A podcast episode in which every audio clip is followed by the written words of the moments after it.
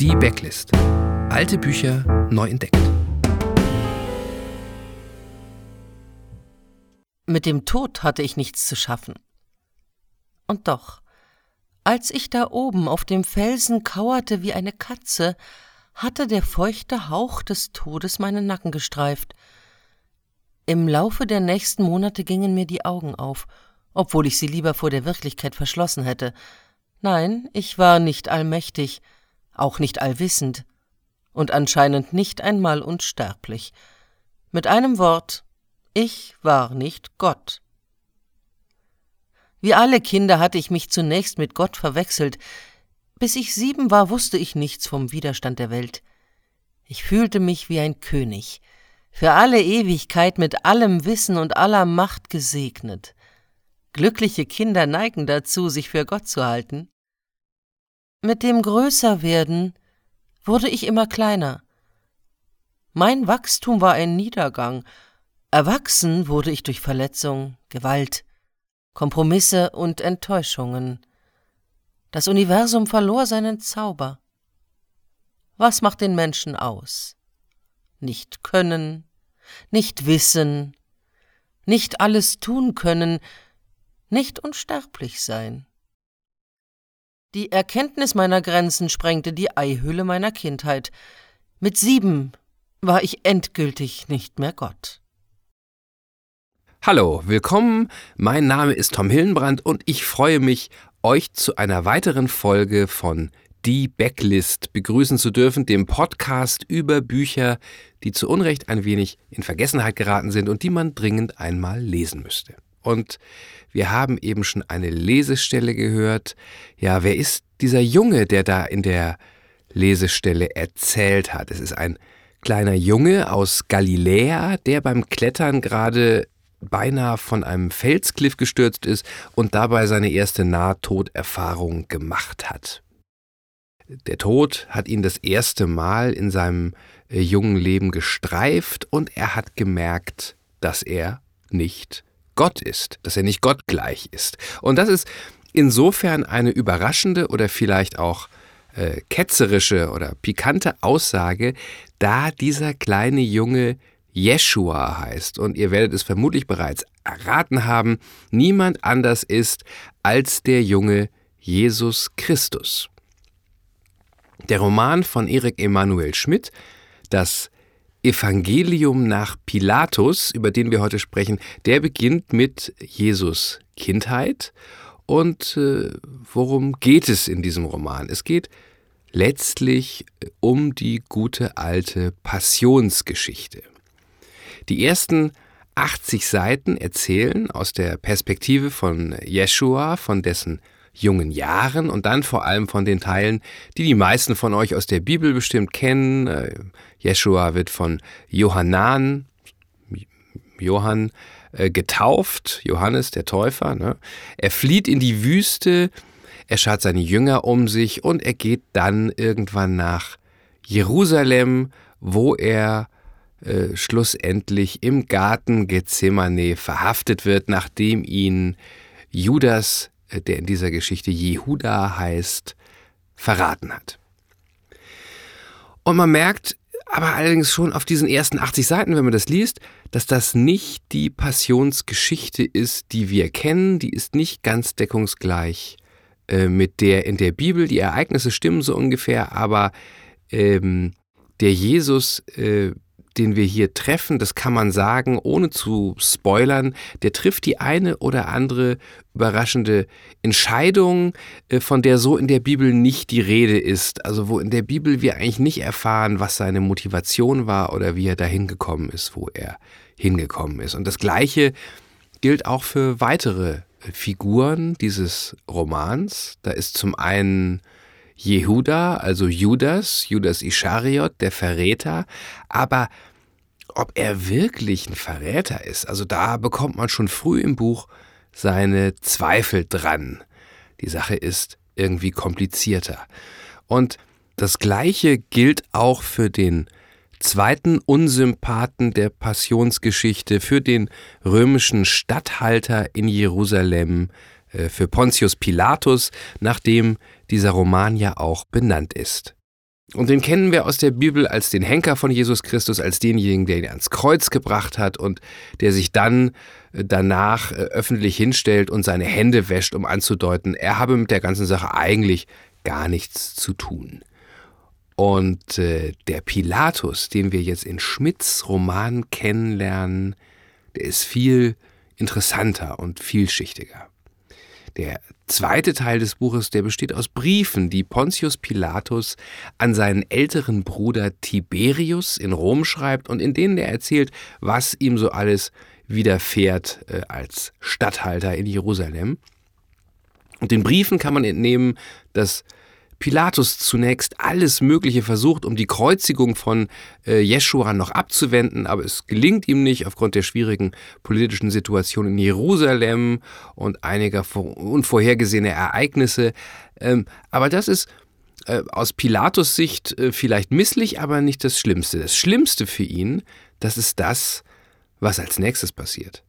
Und das wissen nicht nur die Bibelfesten unter euch, was passiert nach der Kreuzigung, genau, die Auferstehung. Die Römer stellen also am dritten Tage fest, dass die Leiche von Jeschua verschwunden ist und Pilatus merkt schnell, dass er hier politisch in eine brenzlige Situation hineingerät, denn äh, dieses Jerusalem, das ja zu dieser Zeit voll ist mit allen möglichen abergläubischen Sektierern und Propheten, äh, das wird, sobald sich die Kunde dieser mutmaßlichen Auferstehung des Nazareners verbreitet, explodieren, wie ein Pulverfass. Und die einzige Möglichkeit, die Pilatus sieht, das noch zu verhindern, die ist, die Leiche wieder aufzutreiben.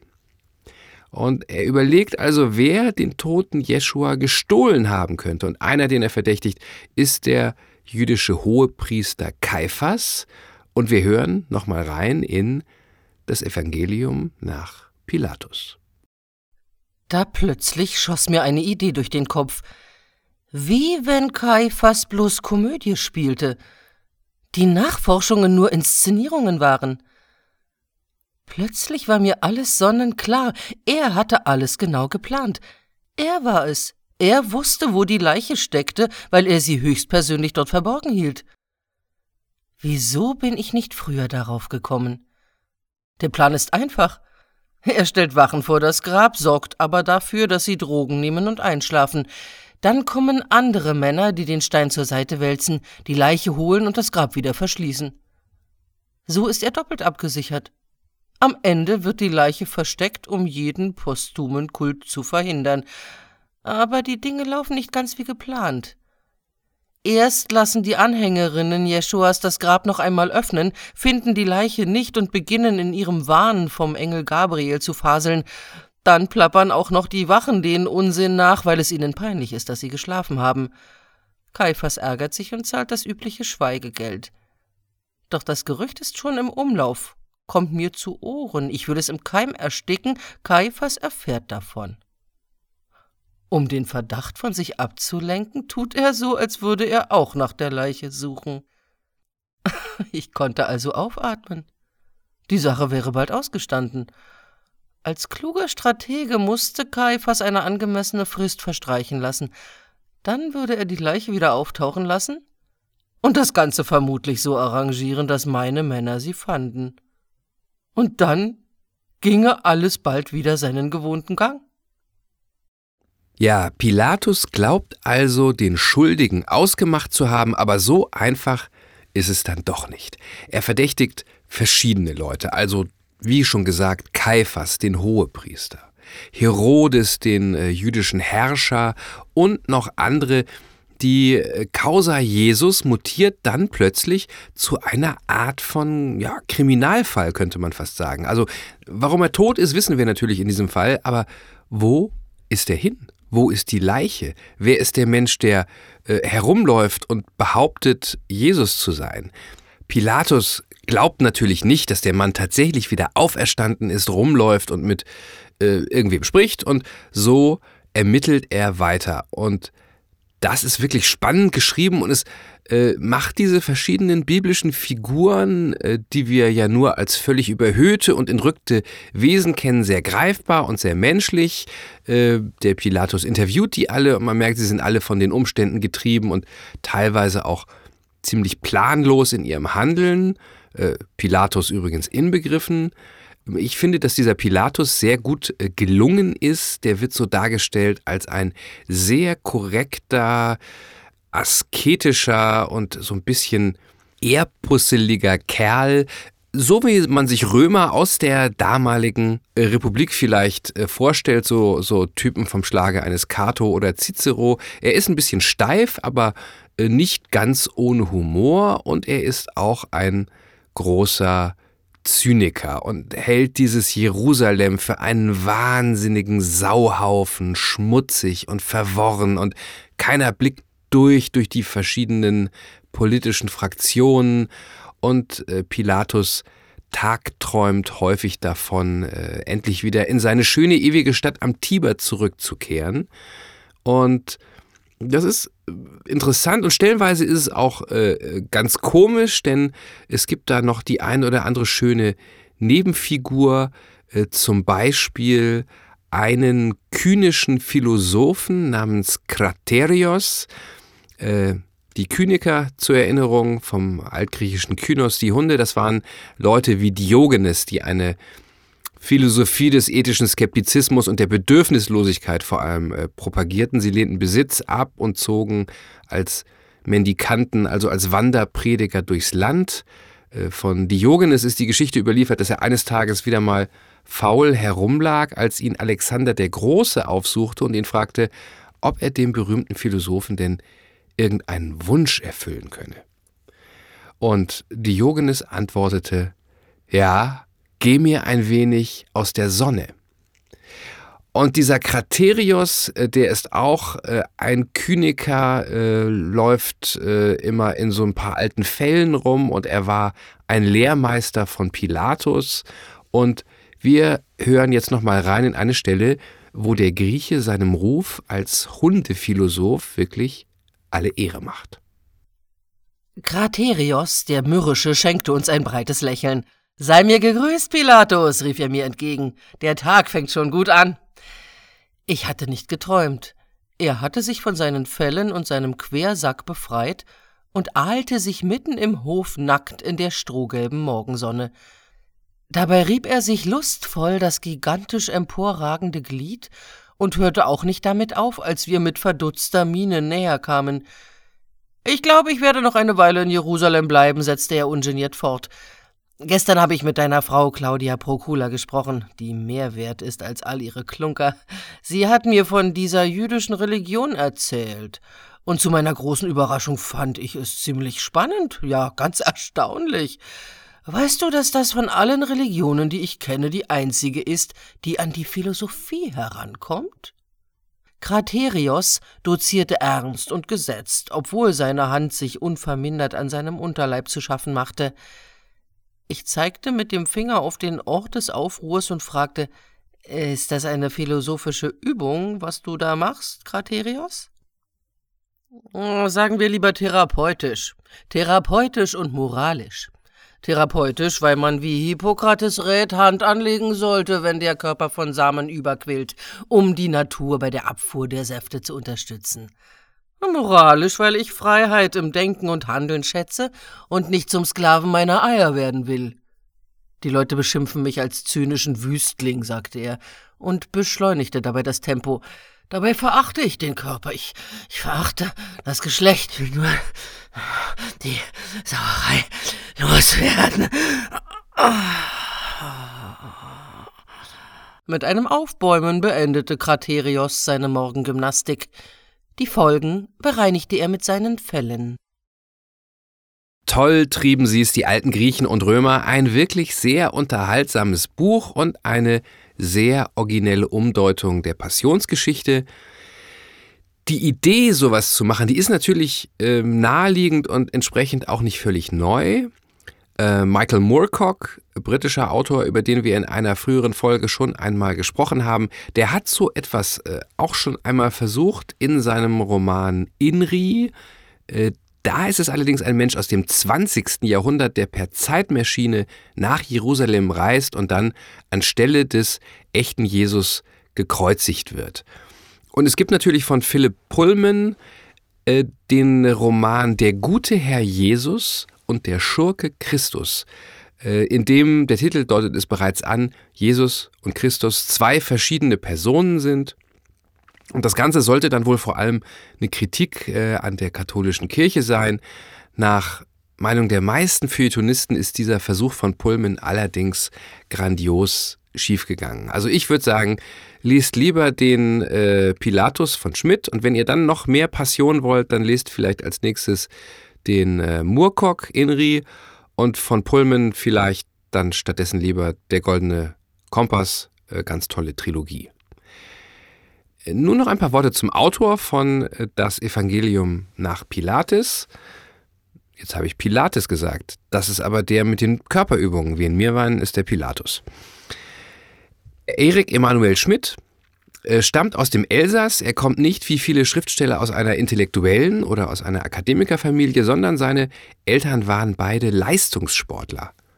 Und Atheisten waren sie obendrein. Und äh, Schmidt hingegen ist bekennender Christ und auch eher ein Kopfmensch. Er hat Philosophie studiert und äh, über Diderot und die Metaphysik promoviert und wurde zuerst als Theaterautor eigentlich bekannt. Also erst später hat er sich den Romanen zugewendet. Sein wohl bekanntestes Buch, von dem habt ihr bestimmt auch schon einmal gehört oder vielleicht habt ihr es gelesen oder auch den Film gesehen. Da Hören wir jetzt ganz kurz rein? Das begreife ich nicht. Man kann nicht alles mit dem Kopf verstehen. Wann wollen Sie mich adoptieren? Morgen, wenn du willst. Ja, das war aus Monsieur Ibrahim und die Blumen des Koran, verfilmt mit Omar Sharif in einer der Hauptrollen. Ein ganz zauberhafter Film, auch ein ganz zauberhaftes Buch über die Freundschaft zwischen einem kleinen Jungen und einem Pariser Gemischtwarenhändler, einem sogenannten Arab au coin, dem Araber an der Ecke, der aber in Wahrheit ein türkischer Sufi ist und dem Jungen auch etwas über seine Religion beibringt. Und Schmidt hat mehrere solcher Bücher geschrieben, die zwar Romane sind, einem aber gleichzeitig einen Zugang zu äh, den Weltreligionen und deren Gedankengut, deren Philosophie verschaffen. Es gibt äh, noch Oscar und die Dame in Rosa, oder zum Beispiel auch Das Kind von Noah. Die gehen alle in diese Richtung. Insgesamt hat Schmidt wohl an die 15 Romane geschrieben. Ähm, nicht alle befassen sich mit Religion. Es gibt zum Beispiel auch einen mit so einer Alternate History Geschichte, äh, in der Adolf Hitler an der Kunstakademie angenommen äh, worden ist und dann äh, einen ganz anderen Weg geht. Und wie immer auch zum Schluss noch einige Worte zur Bibliografie. Äh, das Evangelium nach Pilatus von Erik Emanuel Schmidt äh, erschien auf Deutsch erstmalig beim Schweizer Ammann Verlag 2005.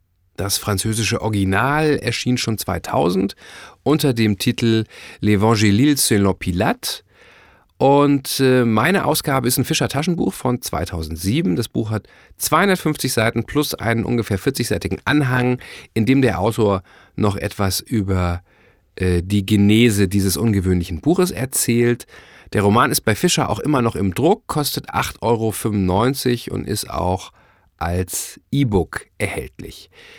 Wie stets bei diesen etwas älteren Titeln sind die Antiquariate mit Exemplaren gut gefüllt und ihr könntet das Buch auch dort in der Regel so für unter einen Euro äh, bekommen. Auch immer eine gute und preiswerte Möglichkeit, sich mit Lesestoff zu versorgen. Ich bedanke mich wie immer fürs Zuhören. Auf tomhillenbrand.de-backlist findet ihr die bibliografischen Details auch nochmal aufgelistet. Und falls ihr Büchertipps oder Anmerkungen habt, dann schreibt gerne an backlist at tomhillenbrand.de. dbecklist.de. Falls ihr uns unterstützen wollt, dann teilt doch diese oder andere Folgen auf Social Media oder hinterlasst bei iTunes eine Rezension. Das macht den Podcast für andere leichter auffindbar. Also dann, macht's gut. Wenn euch ein kühnischer Philosoph über den Weg laufen sollte, dann seht zu, dass ihr Land gewinnt. Und jetzt sage ich Salve und bis zum nächsten Buch.